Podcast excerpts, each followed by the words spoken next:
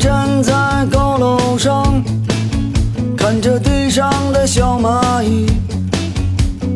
它们的头很大，它们的腿很细。Hello，大家好，欢迎来到新一期的文化有限，我是大一。我是超哥，我是星光，哎，今天我们要聊的这本书呢，怎么说呢？光看书名啊，就是前所未有的心灵鸡汤。但是这本书可以跟我们聊过的阿德勒的心理学系相提并论，嗯也可以跟弗洛伊德的心理分析并驾齐驱啊，特别像腰封上的话，是吧？我们今天要聊的这本书，就是奥地利作家维克多·弗兰克的《活出生命的意义》，以及他提出来的意义疗法。那为什么我们说没读之前，就我们仨会觉得这事儿有点像心灵鸡汤呢？主要这个书名啊太大了。嗯咱们之前不是聊过一个非常粗暴的这个书的分类方法嘛？就是说这个一流的作品去追问或者解答那些永恒的问题，对吧？二流作品回应时代的情绪。那我们一看这个书名，哇，活出生命的意义，嚯，这两个全占了，又有这个永恒的问题，又有时代的情绪。一方面是我们谁都想过，说我这一辈子图个啥，对吧？我的生命到底意义是什么？这些问题，我们打从认识“意义”这俩字儿那天开始就开始想过，这其实就是永恒的问题，谁都在乎，谁都想过，谁也都能聊上两句，而且大概率也就只能聊上两句的。对尤其是人的生命的意义这个事儿，就一般人咱们很难想明白，也很难说清楚。那怎么着？他一个二百多页的书啊，超哥喜欢，非常薄啊，二百多页的书就敢叫活出生命的意义，是不是有鸡汤的嫌疑啊？我们今天一起聊聊看。另一方面，我们说这个书回应时代的情绪，并不是因为这本书写于我们这个时代，它是二战之后写的，对是他试图描述或者对抗的情绪，就是当时的空虚或者是虚无主义。嗯那我们也都知道，就二战之后，很多人，尤其是参战或者是受战争影响的，都陷入了一种前所未有的虚无主义里面。这个不是二战这个战争本身带来的，而是说所有的战争最后都会导致，比如说我们之前聊过垮掉一代，也是迷失，也是空虚了。二战之后也有。那像我们当代这种情绪，好像变得也很普遍存在。就小到我们会觉得，哎，我这个休息日、节假日觉得有点空虚无聊；大到这种战后的心理创伤重建，其实都可以算是这本书要试图解释的虚无主义的某种表现类型。对在这本书里面，甚至还有一个专门的名词啊，叫做“星期日神经官能症”。就好像我们当今对吧？我们现在是一个周末，很多朋友，包括我自己，都有随时陷入虚无主义的危险，就觉得自己一定是呃没什么事儿干啊，不知道图什么，会有这种想法。这很普遍。对，那按理说，我们现在的生存状况、社会形态、意识观念等等，应该跟一百年前啊有非常大的，咱暂且说是进步吧，或者说是不同哈。对，那为什么这本书能安慰一百年前的人，还能到一百年后依然畅销，还能安慰我们？这到底是怎么回事儿啊？我们今天来聊一聊，就有没有什么办法彻底的解决或者缓解虚无主义？生命的意义究竟是什么？而且因为这本书也是一本心理学方面的书，我们还要跟大家再托付一句啊，就是这个跟我们之前聊过的很多本心理学的书，我们的态度是一致的，就是就这些书或者是一些观念，它只是众多流派方法论中的其中一种。对，它一定有它局限或者是不足的地方，它也不可能一定适用于所有人。解决一切问题。，对，嗯所以咱也不敢说通过哪一本书就可以解决我们的所有问题，大家还是要嗯，带着审慎的眼光来看、来听我们这个节目哈。没错。当然，如果说听我们节目的朋友，你真的有非常大的情绪困扰，还是建议你向专业的机构和医生来询问。对所以我们今天来聊这本书，看看它要是能帮助到这个时刻的我们，那就最好不过了。如果聊完发现还是找不着意义，哎，也很正常啊。我们今天就进入这本书，先请超哥给我们介绍介绍这个《活出生命意义》讲的是什么，为什么它能跟弗洛伊德、阿德勒并驾齐驱、相提并论啊？对。前面大老师说了，说这是一本关于心理学的书，而且这本书它其实是介绍了一种新的心理创伤的疗法。嗯，这种方法其实主要就是通过帮助大家找寻生命的意义，找到生活的意义，然后从而使很多人走出困境。这本书我当时拿到的时候非常惊讶，和我们之前看过的，比如说像阿德勒那本书非常不一样。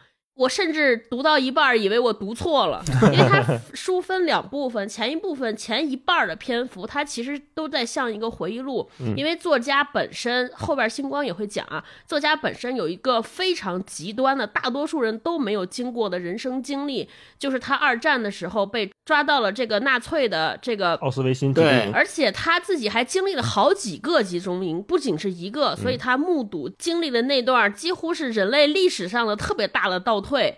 他通过这段对于这个历史的回忆，还有通过对那个集中营里边这些人的观察，最后写出了这本书。很多人都认为，就那一段经历可能是这个作家本身或者这个学者本人提出了这种疗法的一个背景，也很有可能就是因为那段经历特别特别极端的人生经历，让他产生了这个想法。然后剩下第二部分就是一些关键的知识点了，就这特别像教材了。嗯，它这有很多非常重要的概念，我们后边也会跟大家分享这个概念。比如说，到底什么是人生的意义？到底该怎么找这个人生的意义？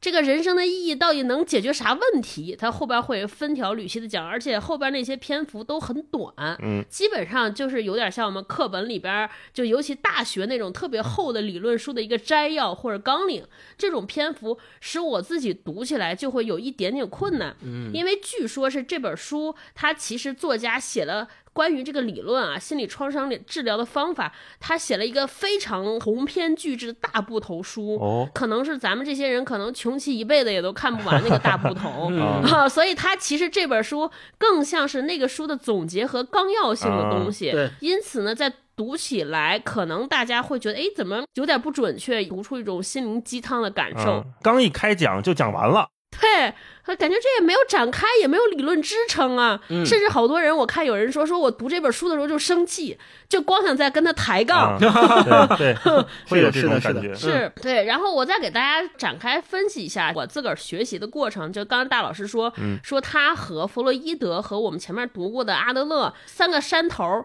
就奥地利，大家都知道是一个盛产这个心心理学宗师的这么一个国度，对而且都是大家。然后这些大家里边各自占了一个山头。维克多·弗兰克尔他也是借着意义治疗开创了一个新的学派啊。他前面那个两个学派就是我们都知道，就弗洛伊德的所谓叫精神分析，嗯阿德勒的这叫个体。就我自己体会，他们三个有啥不同呢？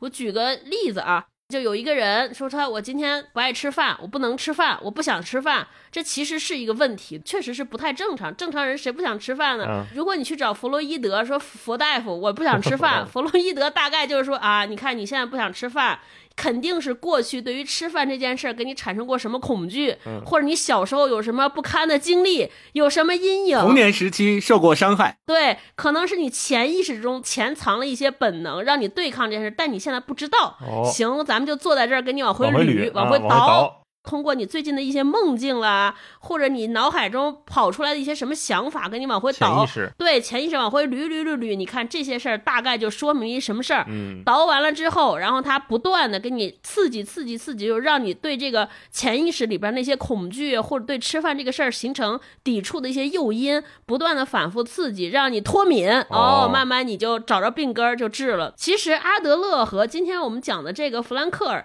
有一点点像是在于说，他们都认为说过去你的那些事儿啊，导致你不爱吃饭这个事儿有点关系，但不重要。哦，对，你就往前看，咱们就想你治你这个不吃饭这事儿的办法。过去就跟你稍微聊一聊就行，你知道就完了。但你要知道，过去那个不能成为决定的因素。哦，那阿德勒和弗兰克尔又有不同的办法。阿德勒呢，就认为说你不想吃饭啊，你就是其实你骨子里就是不吃饭。就是这个不想，可能是个托词和借口，你的目的就是不吃饭，那怎么办呢？咱们怎么攻克这个目的？他就帮你捋说，你这个目的背后可能还有其他的目的。哦，你是想通过不吃饭达到什么呢？是想被关注，还是想瘦，还是什么什么？啊，对，找出来这个，然后帮你克服。那弗兰克呢，就说你看。你现在是不是不想吃饭？那不想吃饭呢？我帮你想一办法，让你想吃饭，给你找一个意义。说你看吃饭这个事儿，可能对你来说有什么重要的意义？啊让你活着。为了你爱的人，为了你的家人，就这是嗯我粗浅的理解。当然，人家还有很深，大概就是这个让大家直观的理解这个分析。你找着意义，说哇，原来那个事儿这么重要呢。我吃饭这个事儿，可能对于我爱的人、我的家人、我这人类社会福祉有这么重要的事儿啊，那不行，我得吃啊，要不然啊不行啊。嗯，大概是这个。嗯听，完超哥讲的，我现在是饿了。到点儿了。是弗洛克尔和阿德勒呢，这两个人之间有一个小小的分歧，就是在于他们对于人生就是产生的这个动力或者生存的动力本身有的认知不一样。对，阿德勒呢，我们讲过，他最重要的那本书其实叫《自卑与超越》。就阿德勒认为说，人就是我的生存目标是为了我个体，就是我想赢。超越嘛，就是人是有自主意识的。我的自主意识呢，就是说我想成为一个更好的人。我的人生驱动是靠我战胜我的自卑感来驱动的。一生下来，每个人身上都有这种本能。但是呢，我通过跟他人比较，老说我这不行啊，我现在做不好啊，所以就会有自卑。所以人之所以往前走，就是为了战胜自卑或者摆脱自卑，一点点往前进步，一点点往上走。哦，为了超越。那弗兰克尔他就认为说，人生的动力，他其实是说，我们是为了我自己以外的人活着。你其实还有很多更大的意义驱使你往前走。所以，我们整个人生，你就要不断的赋予意义。你人生你遇到的各种难题，其实都是生命给你的一个阶段的问题。你要回答问题，你要把这个问题赋予意义，通过意义牵引着你往前走，从而使人走完一生。这三个人其实就是对于。为什么生病的病因有不同的理解，因而导致了不同的疗法？那其实就是像大老师说，就他们都是每个人各自有各自的理解和不同，他们都分属于不同的流派，没有一个人是绝对对，也没有一个方法绝对好使。所以在现代心理学的治疗过程中，大概都是会把好多学科、好多门派的融合在一起，手段综合运用，帮助大家。对，是这样。明白了。刚才超哥介绍完这本书啊，嗯，我们也刚才听到一个很关键的点啊，就是弗兰克尔啊，他因为经历过二战，他在集中营里面被辗转过好几个集中营，所以我们在这本书的前半部分其实能看到一个就故事性很强，然后让人有点揪心的那么一个描述。到这个书的后半部分才是活出生命的意义，他这个意义疗法展开的理论部分。他的经历其实是相当极端的，很痛苦。他这本书也是在极端的苦痛之下写下来的一本书。呃，看这个书的人，他正在经历非常难过的事情，他的痛苦程度如果很高的话，他反而可能从这本书里面获得更大的慰藉。这本书他写的意义疗法，也是在为他之前的那一段非常惨痛的经历来找寻意义。嗯，他后面也提到了对痛苦的态度，这一会儿我们可以再展开聊。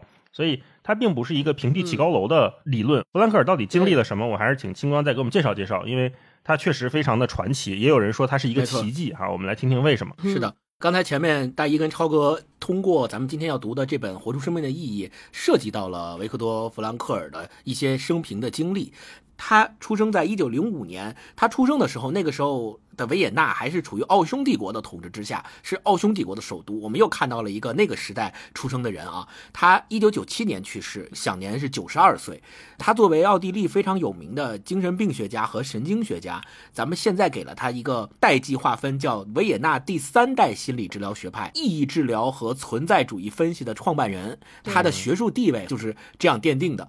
本身刚才大一老师也说过了，咱们今天读的这本书前半部分实际上是他在讲他在纳粹集中营里面的亲身经历，所以他的另外一个非常被大家记住的身份叫犹太人大屠杀幸存者。嗯，能够进到这个集中营里的人，必然他的身份和家庭是犹太人出身。他出生于维也纳一个犹太家庭，他在家里呢是排行老二，有一个哥哥和一个妹妹。十六岁的时候，他做了一件事情，就是给弗洛伊德写了一封信，就把自己对心理分析的。写的一些文章寄给他了，然后特别厉害的是，这篇文章在三年以后还发表在了学术期刊上。十六岁他就做了这样的事情，也就可以说在这方面是有非常强的研究天赋。后来他还面见过弗洛伊德，然后也拜入到阿德勒的门下，真正跟阿德勒系统的学习过他的学术理论。所以我们说啊，现在给他的学术地位叫维也纳的第三代。学派的创始人，但实际上他的这些理论和他的基础，应该也是吸收和借鉴了第一代、第二代从他们这上面来的，不是平地起高楼，不是自己瞎想出来的。接下来就要讲到说，因为他犹太人的身份，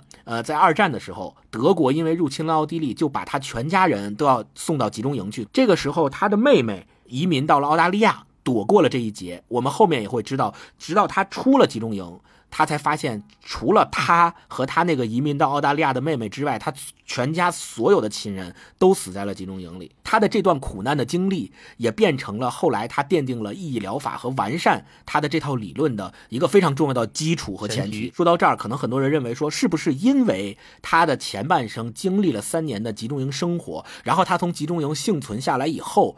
才总结和归纳出了意义疗法，并不是啊，而是因为他其实在进集中营之前就已已经在医院里面。就在做这个事儿。对，多年的精神治疗的医师，他就已经在慢慢慢慢形成自己的学术理论和学术积淀了。进集中营的这三年的痛苦的经历，其实是在他这段道路上是促使他更加集中的、更加专注的研究在这上面。这个就是我们说弗兰克尔整个的一个生平。嗯，嗯，就刚才咱们都提到了这个对这个书读之前的预判和读完之后收获的东西哈，我想知道前后之间你们有没有什么感到的变化？超哥有没有？嗯，我其实一开始读这本书也是受困于标题，我内心当中潜意识当中有一些深深的抵触。哦，为什么呀？一是我觉得哇，什么活出生命的意义，我觉得这题目也太大了，而且也太难了。嗯，在我粗浅的认知里边，我觉得大部分人都很难找到生命的意义。我说啊，怎么，而且用二百页就能说服我，就能 给出一个方法？啊对我觉得不可能。后来，嗯，我读完这本书之后，确实我也是没有从这个书中解出找到他给出的答案。嗯但是我的我确实是被他前半段那部分经历给说服了。嗯之所以人们会认为说我找到生命的意义这件事儿，很多人包括我自己就会归咎于时代和环境，对吧？我就说我经常会说自己，那我比如说我要是过一种其他的人生，或者我经历到不同的时代，生活在不同的环境之下，我是不是对我找到生命意义这件事儿是有正向的帮助？可是就是他特别绝，我觉得作家太绝了。就他给了一个极端的环境，说你看我们现在所有人都在集中营里边，而且集中营里边每个人面对的外界环境是一模一样，嗯大家几乎没有任何可生存的空间，就像动物一样活着。但就是因为有些人在这个集中营生生活的过程当中，抓住一丝生活透出来的光。这些人把这些光称之为生命的意义。那有的人，比如像弗兰克尔自己，就抓着这这束光活了非常久的时间，生存下来，还做出了很多贡献。那有的人就没有抵挡住，就去世了，或者是说就败给了环境。嗯，哎，我就觉得说，这就是开始让我对于找生命意义这事儿和外界环境之间的关系有了一些新的认识和思考。哦哎，我觉得可能这个我没有找着生命意义的这个事儿赖我，也不能赖 环境。啊，嗯，啊，是我看完之后是给自己做了一个诊断，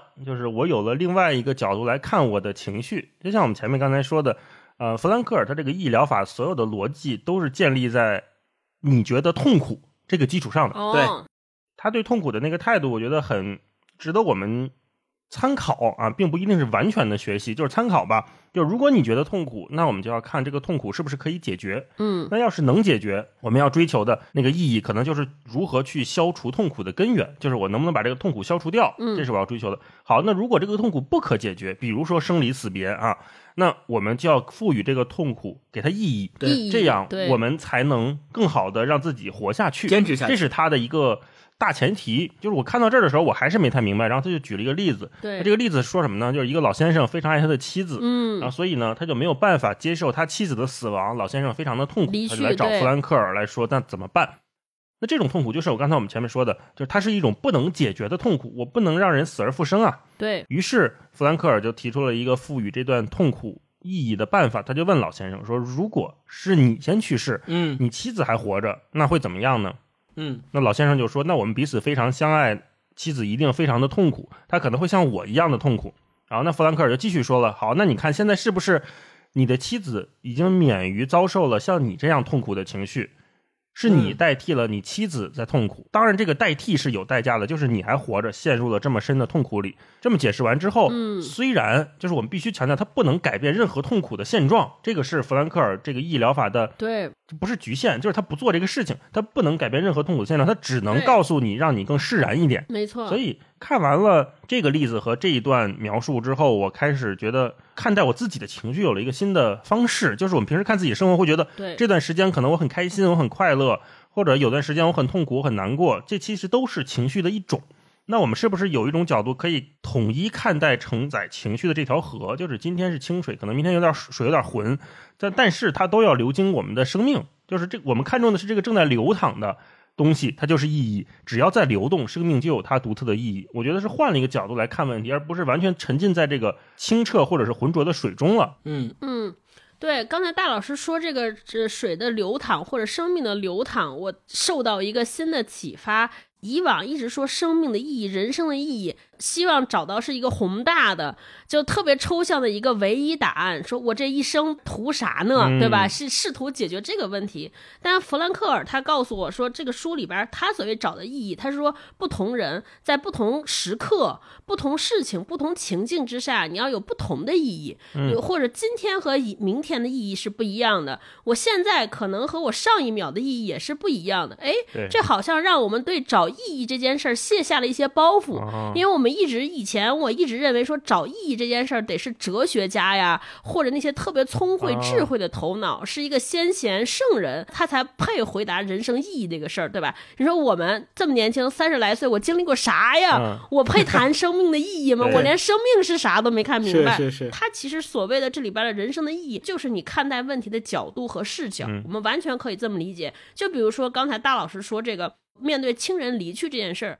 如果我把它看成是我的一个丧失，我沉湎于回忆，我每天都在回忆那些我和妻子美好的时光，你永远都会觉得痛苦。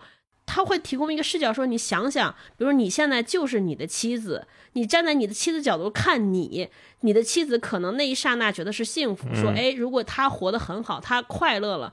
我本身也会得到安慰，哎，好像转换一个视角，这我会发现意义这个事儿原来是这么小啊，非常我们能够得到，我们能够嗯解决的事儿，而不是那么宏大啊。这也是我看完这个书有一个特别大的变化。嗯嗯，星光呢？我看完这个书也是，就是获得了一种新的看待很多情绪问题的视角吧。就是其实也是最开始大一老师说到的，我们读所有的心理学方面的著作，我们能得到的可能是人生解决问题工具箱里面的一个新的工具。那这个工具有可能会对我们人生道路上遇到的种种问题有解决的办法，或者说有缓解的办法。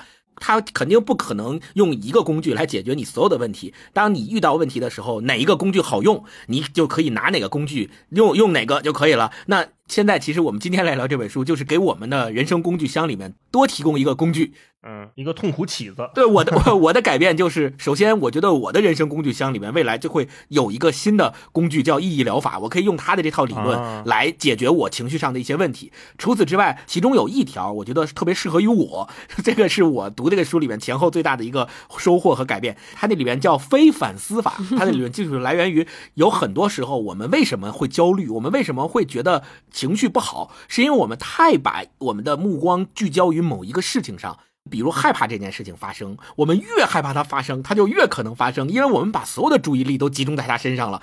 这个时候，哦，对，就会产生一种相反的效应。你有的时候反而去把你的注意力从你关注的和恐惧的那些事情上挪开，你去看更大的世界，或者去看其他的事情。你把注意力分散开以后。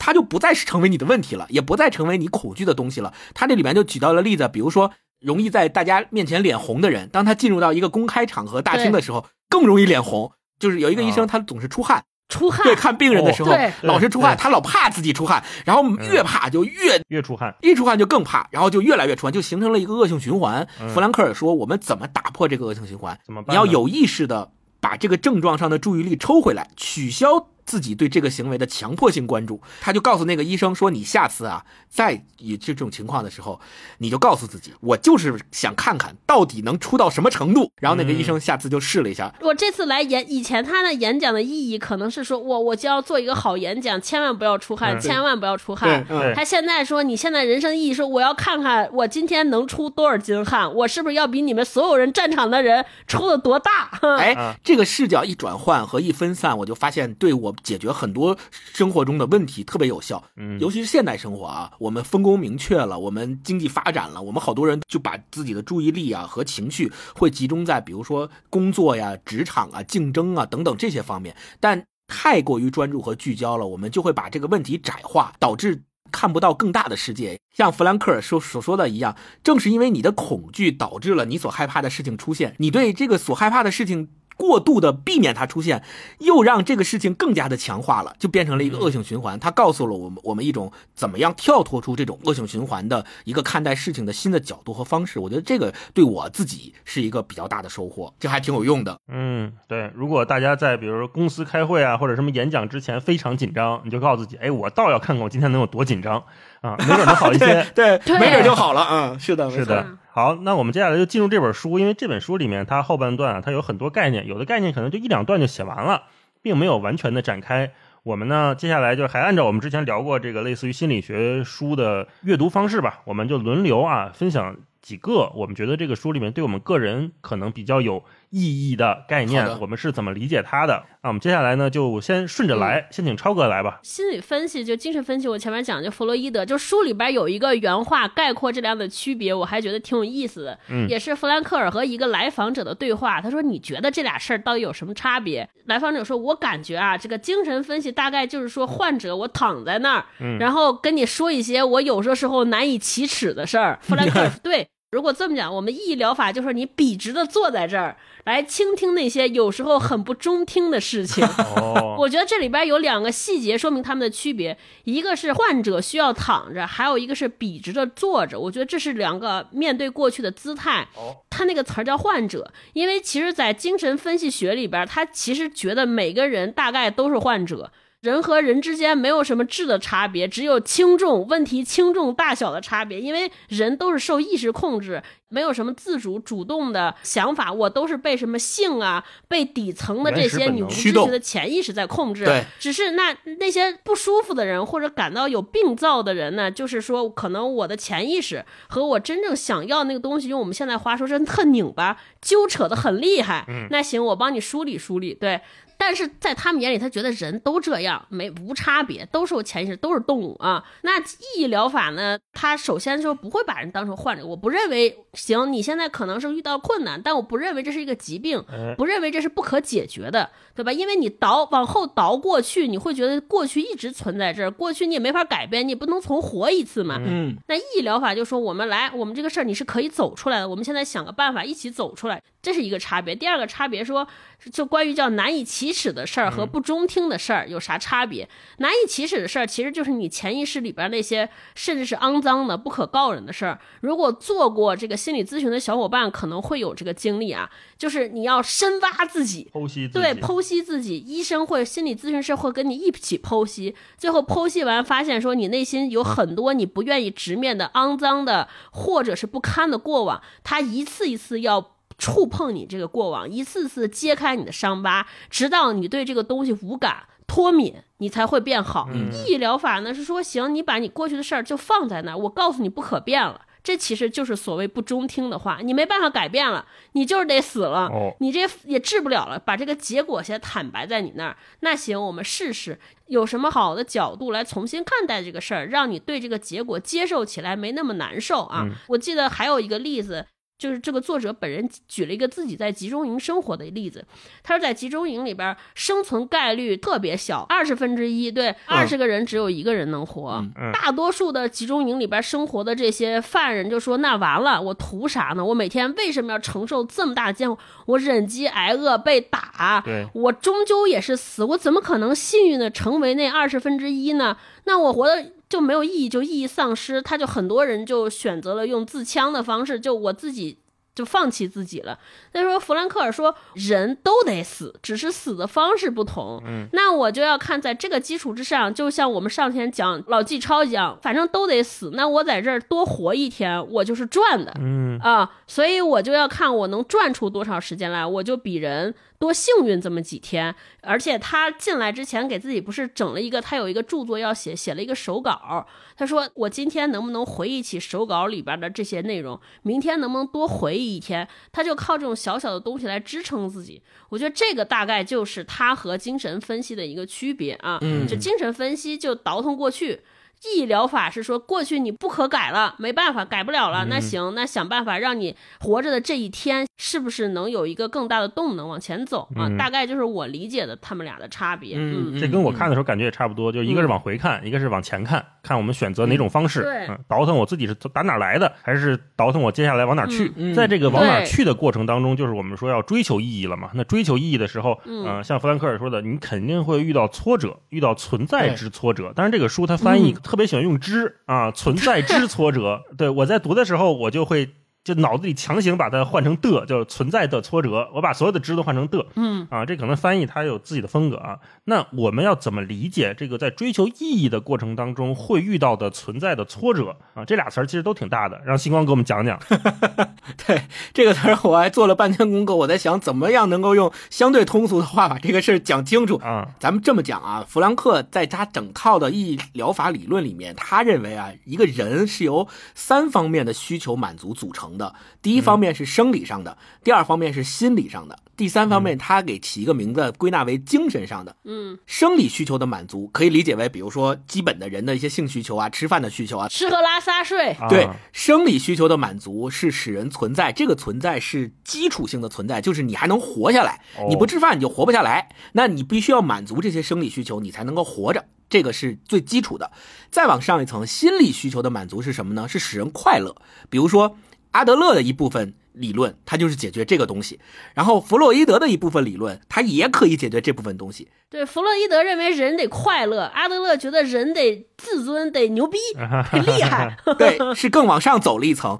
然后哎弗兰克尔的理论是更 focus 在精神这个第三方面的需求上，就是精神需求的满足是使人有价值感。哦这个价值感的追求，恰恰就是他所提出来的意义疗法。所谓人生的意义存在于哪儿，其实是 focus 在这个上面。嗯再接下来往下说，什么叫存在的挫折？这个存在呢有三个含义。第一个含义就是存在本身，就是人特定模式的生存。举个例子，就比如说他在集中营里面所遭受的那种非常痛苦的、非常苦难的生活，对于他来讲就是第一层存在。哦，肉体的就是他在集中营里边活着，他在集中营里边遭受苦难呢啊，这个是存在的状态。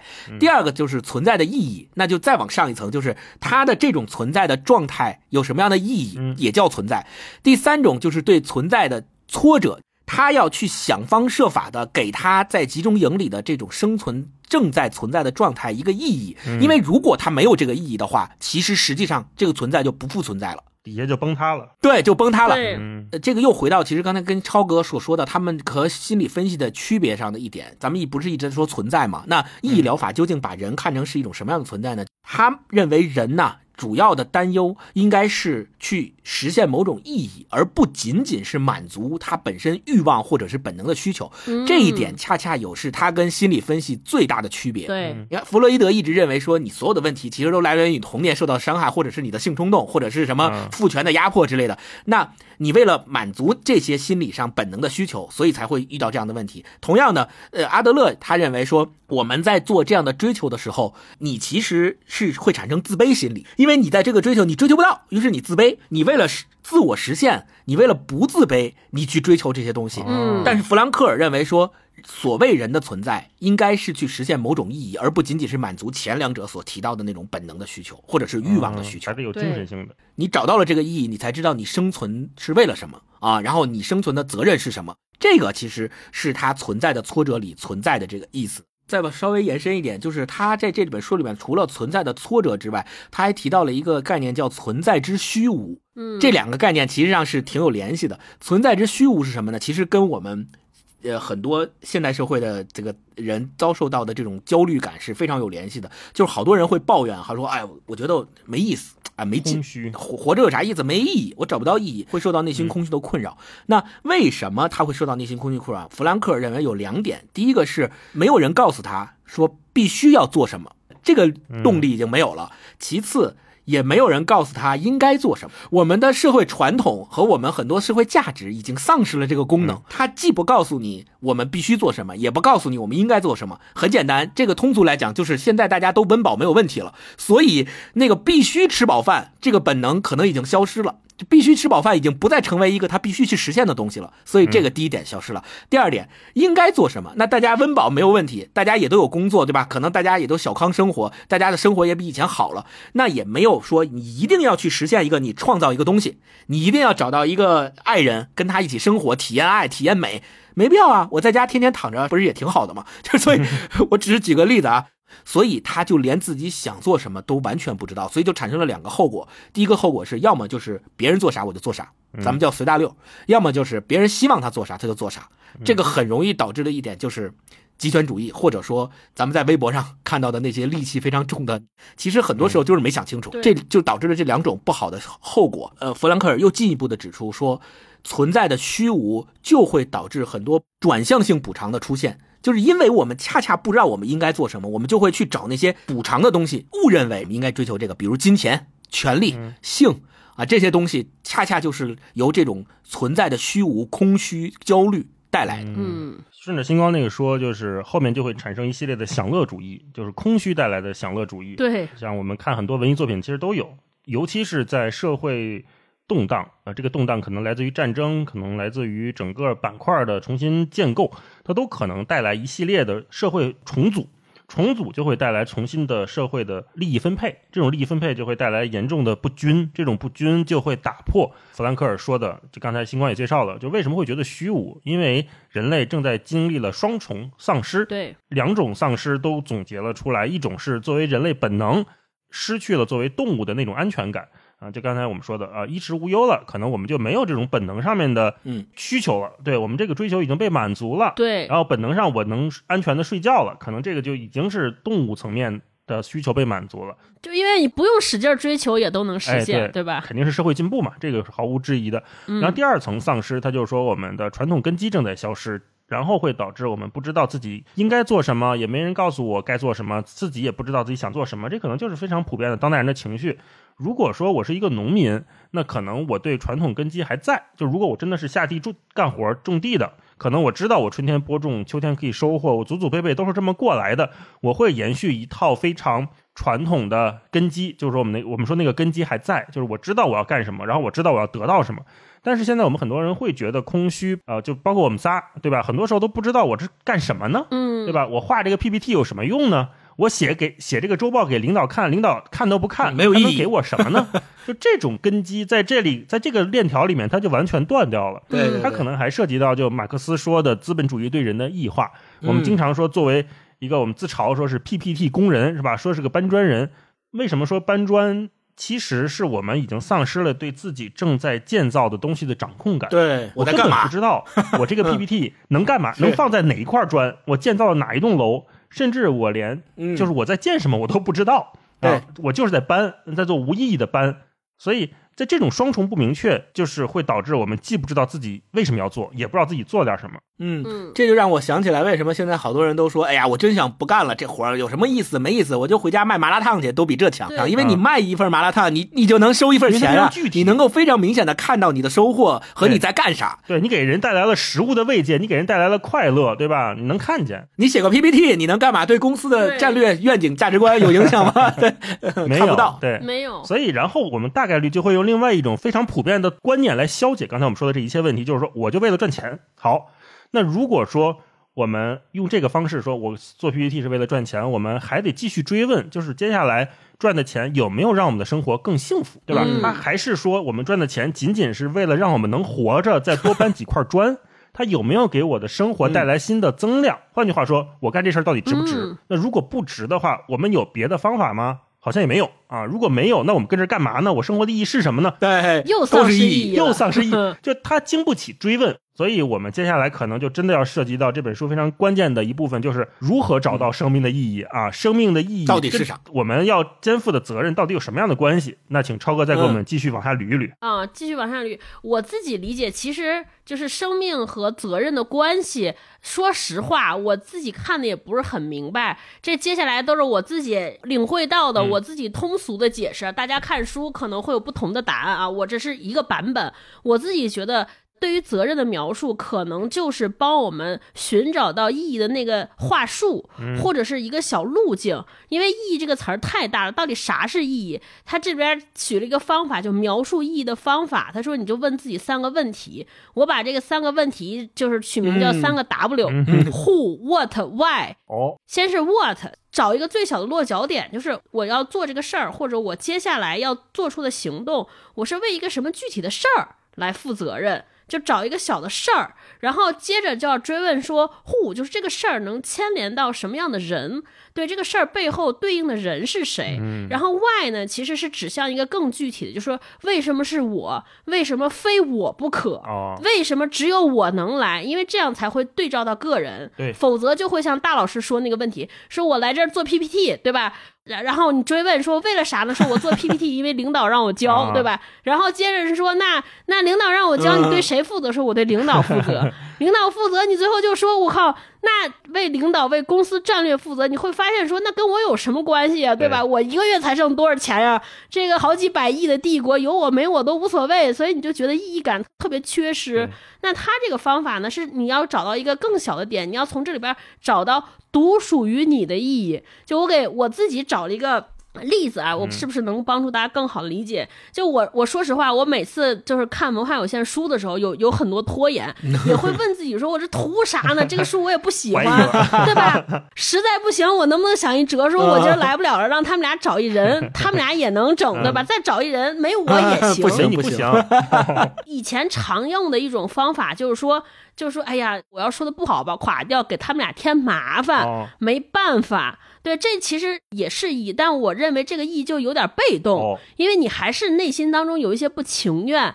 那怎么找一主动的意义呢？我后来就说，我的意义就是铁锤，就我的哦为谁负责就是护。对我为铁锤啥负责呢？我就想说，当有一天铁锤回来跟我说：“妈妈，老师今天布置的作业我真不想做，这个学科我真不想学，啊这个作业我真写不了。”那我可能就能用我今天看这个不情愿的书的经历，跟他分享一些我的心得。是怎么做的你妈当年。也遇到跟你一样的情况，我是怎么做的？对我当时怎么弄过去的？我至少有一个经验或者有一个体验能跟他分享。哎我觉得至少这是会让我做这件事儿变得主动和积极起来，因为我会清晰记录下我对于这种东西的抗拒是怎么回事儿。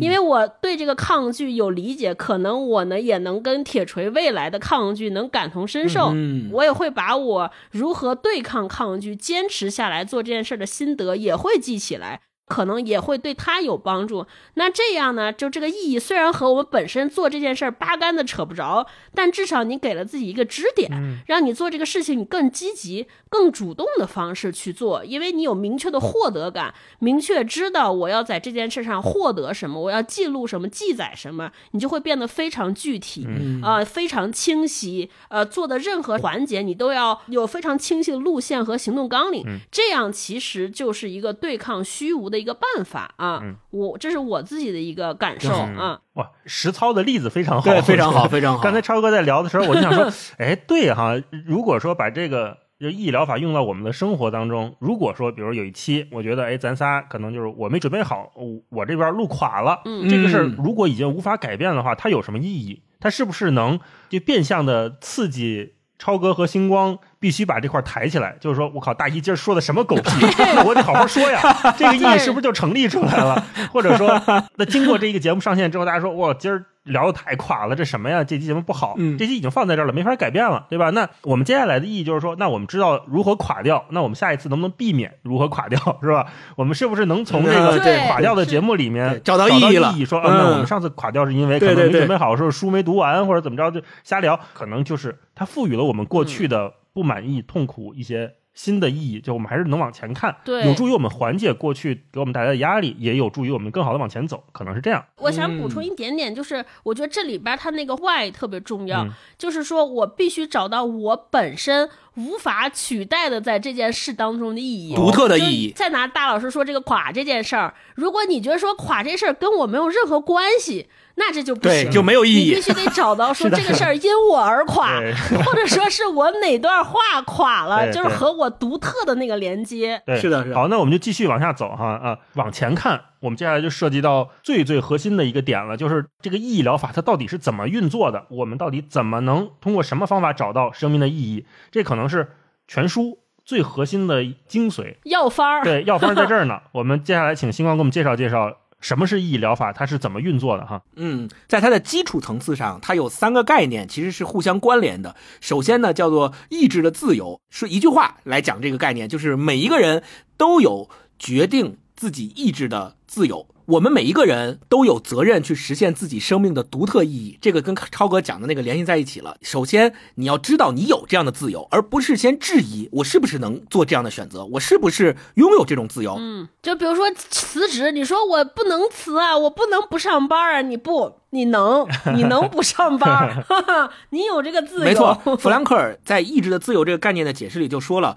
虽然我们。从生理啊、心理和社会的世界里面，其实并不是完全的自由的。他承认这一点，但是。他认为人是可以超越这些限制，在精神层次上取得所谓意志的自由，就是像超哥刚才说的，如果你觉得因为你受到，比如说我辞职了就没钱了，我辞职了交不上房贷了，这个是不是限制自由？当然是限制自由，这个在这个层面上是不自由的。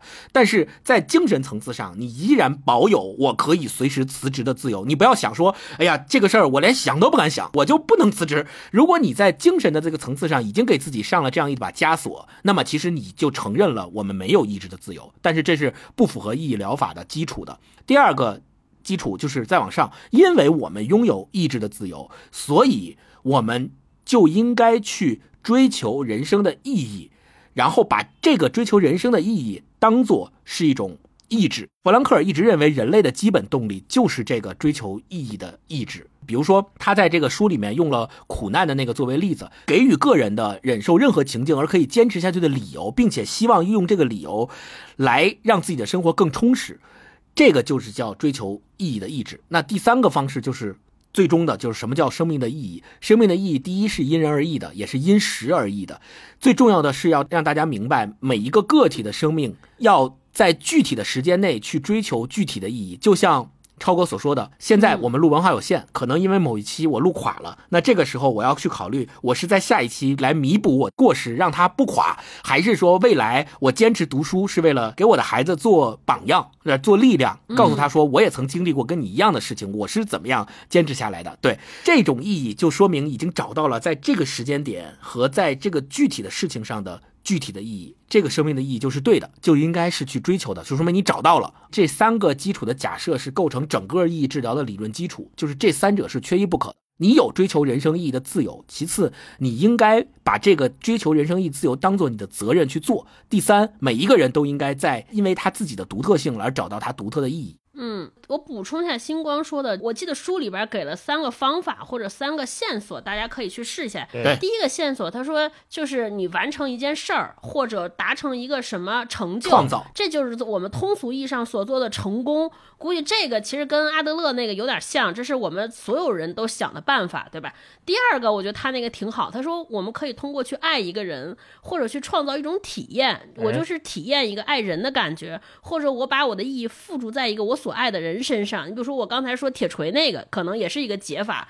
第三个应该就是大老师前面举那个例子，就说对于那些无法挽回的丧失或者创痛或者挫折，我们是不是用新的角度来去看待和理解？比如说我我面临死亡，或者很多人身患绝症，我没办法，我对事物已经没有任何能力去改变了。那行，我大概去寻找一个新的角度，我来看这件事儿，那可能这就是一个新的意义。对，大概就是可以沿着这条路线走。对，刚才超哥说那个爱一个人，就像我们前。面举例子说，这个老教授跟他妻子一样，对吧？我非常爱他，对，但是我无法扭转这个他已经去世的事实。那我怎么让这个爱继续延续下去？就可以用意义疗法来疏解自己。嗯，就第三点，就是在忍受不可避免的苦难时，采取某种态度。对，这个态度可能包括我们刚才说的转移注意力。就比如说那个狂出汗的那个医生演讲，演讲之前有狂出汗。好，那我转移，我能不能说这次演讲我就让自己狂出汗，我不再 focus 在我紧张上面了？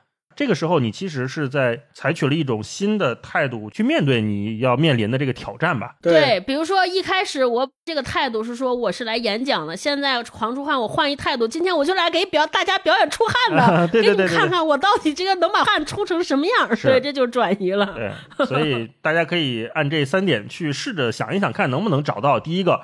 通过创立某项工作或者某种事业啊获得成功啊，这个成功就是我们普遍意义上定义的成功了。嗯然后第二个呢，就是通过体验某种事情或者面对某个人获得的某种情绪，或者是情绪的延续。刚才我们说的爱人都是，可能包括爱情，也可能包括亲情，对吧？超哥说对铁锤的这种爱，其实都是一种延续。嗯然后第三个就是在忍受不可避免的苦难时采取某种态度。好，那我们已经知道前提了，就是苦难不可避免，无法改变。那我有没有别的态度去面面对它。它啊？那可能会帮助大家去更好的对待这个意义的这个问题。嗯，我特别想在这儿补充一点，就是最后这一点，面对苦难的态度的价值。嗯，弗兰克尔特别强调了，面对不可避免的苦难的时候，我们对待他的态度，其实恰恰决定了什么是人类存在的最高价值。正是因为你怎么样对待苦难，你才能够凸显你存在的价值和找到你生存的意义。就像他在集中营里所遭受那么多苦难，比如说有宗教信仰的人，他会认为这是上帝给他的考验，我一定要度过这段时间来荣耀上帝，这荣耀我的宗教信仰。嗯对于弗兰克来说，他想的是说，我要坚持着活下去，再见到我爱的妻子。我认为我对我妻子的爱，在这个世界上是无与伦比的，没有任何东西可以比得上。那现在我遭受的这份苦难的意义，其实就在这儿。这个是他对这个苦难的意义的理解。但是弗兰克尔特别指出了一点，也是恰恰咱们以前聊过的一个话题，就是人到底应不应该自讨苦吃，或者说人到底应不应该去 故意的找一些苦难来承受。创造困难也要上，要不要干这种事情？创造苦难也要苦啊！对，弗兰克尔强调了说，苦难并非是不可或缺的，如果它是能够避免的，那么我们应该关注的是什么？是怎么避免它。才是有意义的事儿，因为他认为遭受不必要的痛苦，与其说是一种英雄行为，不如说是自虐。啊他的理论和学术的角度也给我们解答了这个问题。他认为没必要自讨苦吃，如果这个苦难真的是不可避免的，那么你怎么样去面对它才是有意义的。苦难如果能避免，那你就别没事儿去找他，非得去吃苦，对吧？你应该，你最更有意义的事儿，你应该去想怎么避免就好了。对，这个我觉得特别有价值。你记不记得我们小时候有一阵儿兴起过一个叫什么“吃苦夏令营”？对对对，是是，啊，当年我爸我妈还考虑要不要给我送过去，因为不都说这个就八零后、九零后一代什么小皇帝、小公主生在蜜罐里啊。对，生在蜜罐里。然后当年就有一个什么吃苦夏令营，对那会儿还是很积极的报道，就是说把这孩子送过去，让他体验苦难，是吧？啊，就如果没有苦难，其实没有必要啊。生活已经给我们这么多问题了。对，是的，刚才星，光也提到宗教信仰这一方面，我觉得可以继续往下聊一个点，我们怎么追求意义。但有的时候，我觉得我们也要警惕意义对我们的诱惑。为什么这么说呢？我们最早的意义就是前近代社会，我们的意义都来自于神学或者宗教。嗯，但是尼采不是有句话吗？叫做“上帝已死”，对吧？他不是说那个上帝本人已死。当我们不再从宗教信仰里面获得生命的意义感之后，宗教提供的那种道德观、价值观崩坏了之后，我们现代人，就是说现代社会的人，其实是打破了所有的一切的。对，那当你打破了宗教带来的那种笃定感、那个内核之后，其实就意味着手里只有空虚。这其实是虚无主义的某种开始。啊啊，那前两天我正好听道长和张新刚还有施展他们对谈，提到了一个意义感到底应该由谁来提供，或者说国家有没有责任提供意义感？好像是张新刚老师的一个观点，他说就是在城邦和组织非常小的时候，我们是非常容易获得这种意义感的。嗯嗯，比如说组织，我们三个就是一个小组织，文化有限就是一个小组织，我们三个在这个组织里面意义感都非常强。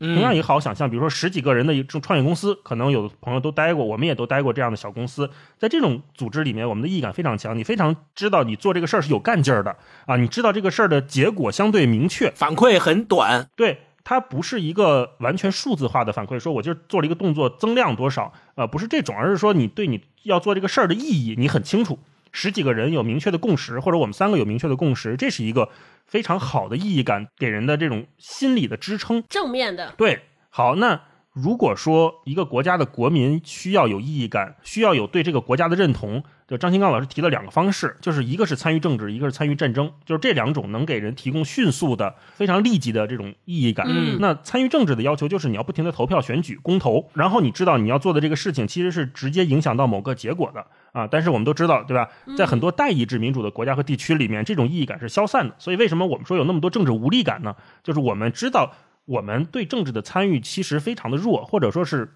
无意义的。嗯，这种意义感在我们这里不成立。然后另外一种就是参与战争，或者是说通过战争让你一头扎进那种国家特别宏大的叙事里面，这种意义感是非常容易上头的。对。意义感上头会有这么一个现象，大到这种国与国之间的战争、地区之间的争端，就不是说真的让我们这几个人开着坦克上前线啊，而是说真的，你说我们看俄乌战争或者看其他的这种争议，在社交媒体上经常会有那种非常夸张的、激进的留言，这种留言其实它现在已经变成了战争的一部分，对。因，为你的留言会被国外的人看到啊，嗯。你会被那个土地上的生存的普通人看到，说哦，原来这个国家的人是这么看我们，或者这个地区的人是这么看我们的，那我们要不要回应？要不要反击？有的时候你可能是一个阴阳怪气的玩笑，或者有的时候你可能只是一个不负责任的言论，一个情绪，但是它已经构成了战争的一部分，同时它也提供给了。发出这些评论的人非常廉价的意义感，我觉得这种嗯意义感是要被我们警惕的。对就大到这种国家的战争，小到这种粉圈儿是吧？今天谁涂了谁的榜了，明天血洗了谁的评论区了，举这个例子，对，没错，这种意义感非常容易获得，它非常的廉价。参与到这种事情的时候，我们会感觉到兴奋，会到上瘾，多巴胺狂分泌，对吧？这种事儿我们其实见的非常多。然后这个时候，我们就会要问自己说：好，那这种事情提供的意义，这个意义是谁的？它是谁的想法？它是我自己的想法吗？好像不是。嗯啊、是谁给我的想法？我的一举一动是被什么影响的？我在网上的一个留言、一句话、一个点赞、一次举报行为是谁教我这么做的？对这是来自于我的本能吗？如果我们不能掌握自己人生的意义，那我们人生的意义很快就会被别人接手过去。对这个所谓的别人，很可能是某个强权，很可能是某股狂热的集体主义，它更有可能在我们不知情的情况下就直接吞噬掉我们自己。是的所以这个可能是我们这个时代的很多朋友，就包括我们自己都要面临的一个挑战，就是要警惕一方面我们要对抗空虚，一方面我们也要警惕那种非常容易的意义感上头的瞬间。嗯，大一老师刚才说的这一点，其实我们如果从弗兰克尔他本身在集中营的经历里边，我们也可以做一个二元对立的分析。你比如说，我们认为弗兰克尔他在集中营里面，正是因为他寻找到的那种强大的意义感，支撑了他能够成为幸存者之一而存活下来，不像他的那些狱友一样，因为找不到生命的意义就自杀了，对吧？那我们是不是想说？本身德国人他在二战期间，他们出台排油法案这件事情，是不是也是有目的或意义的呢？我的意思是说，如果这个时候作为犹太人本人，比如说作为弗兰克尔自己，他也接受或者说赞同或者说信奉了德国人所谓的那一套排油的意义，那他是不是？甚至于反而会认为把他自己关在集中营里这件事儿本身是对的，那不就变成了一个自相矛盾的事情了吗？所以我们在追寻某个意义的过程当中，一定要警惕一件事情被，意义鼓吹，对 就是这个意义到底是不是真的，到底是不是我们该去追求的那个意义？嗯，因为在神学时代，那种意义是不被动摇和不被质疑的。现在到了现代社会对，我们说就很多现代人面临的现代性的困境。什么叫现代性？其实就是神学崩塌了之后，我们要怎么寻找人生的意义？我们怎么不被别的意义裹挟？这是非常难的一件事情。那我们最后问一个比较难的题哈，用一句话总结怎样活出生命的意义。我们都知道啊，这个非常难，而且刚才我们也都说过，每时每刻每个不同的人生命的意义都是不同的。不一样。好，那如果就是说，咱就聚焦当下吧，聚焦在这两天，啊，说用一句话总结活出你生命的意义，你会说什么？你会怎么总结？哇，这个好难，我想了半天。就这本书整体而言，对我来说最大的困难在哪儿？最困难的是那种无力感。我特别想跟这个作家，我一直想问他一个问题，就是说，如果我找着了意义，但是我实现不了怎么办？哦我做不到怎么啊办？基于这个前提，我会说那一句话，就是说，你先找出来意义，你先试试，万一行呢？哦，对，先别管做不做到，就是先试试吧，万一行呢？啊、嗯，一句话总结 确实有点难，找了个捷径，我就想到了很多咱们以前读的时候觉得是心灵鸡汤的那些名人名言，也不是特别古老的名人名言。一会儿我说两个，大家一下就能 get 到我说的意思。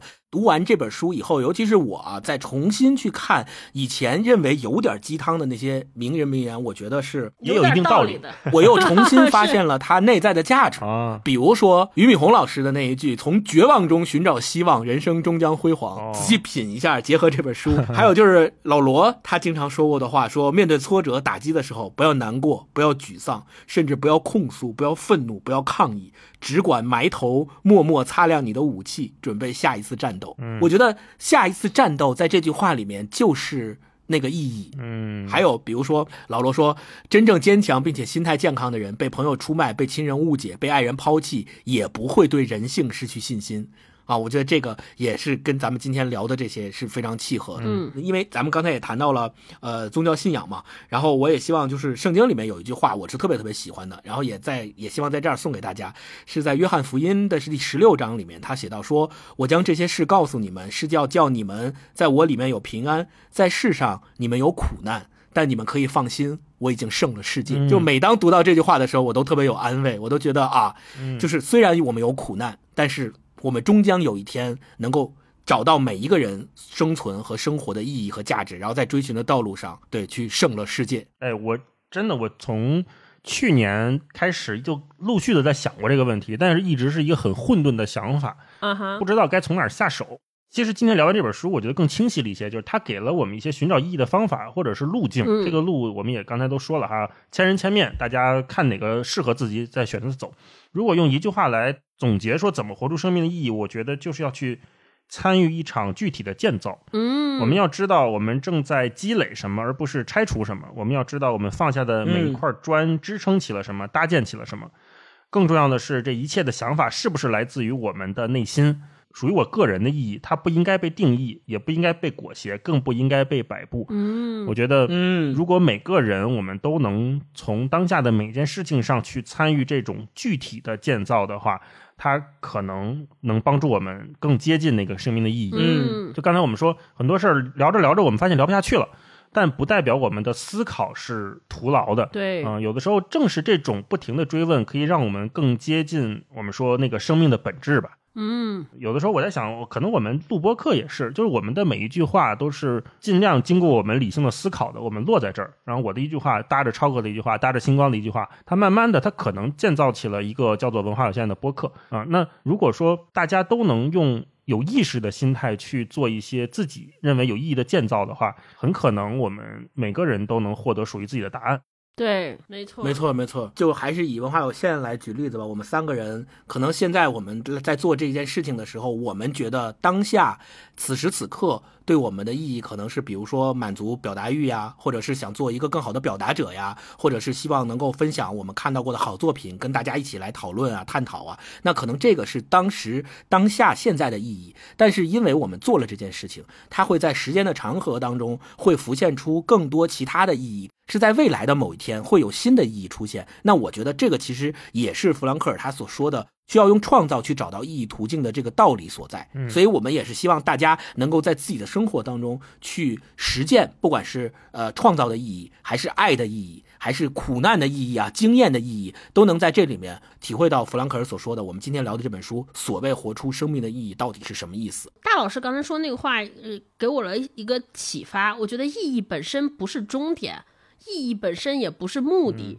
意义其实就是一个支点，是甚至是一个 trigger，就是它是让我们能够出发。只要我们找着那个能能让我们。把脚抬起来往出走，至于走在哪里，是不是抵达已经不重要了。只要你先出发，然后能随身留意身边发生的过程，其实有的时候比树一个意义本身更重要。对我觉得意义也没有高下，意义也没有好坏，意义也没有统一的标准，跟每个人和每个人的处境息息相关。如果大家现在正在找寻意义，同时在犹豫说那个到底是不是意义，我觉得这不重要，只要有一个什么支点能让你立起、抬起脚往前走，我觉得都是好意义。嗯这就是我对这个事儿的理解啊，就是以始为终嘛，嗯，以终为始。嗯，号召我们一起抬起脚往前走啊，嗯活出生命的意义。嗯聊到这儿呢，也欢迎大家跟我们一起留言说一说听完这期节目的感受，或者你是怎么理解生命的意义的，或者是你是不是已经找寻到了你生命的意义，可以跟我们分享分享哈。分享分享你的脚小诀窍，对，让我们看看你的脚印儿。或者是你曾经感受到你生命的意义的那个瞬间。哎，好，那我们今天就跟大家聊到这里，祝大家每个人都能找到生命的意义，活出生命的价值。我们下周再见，拜拜拜 Dodgers!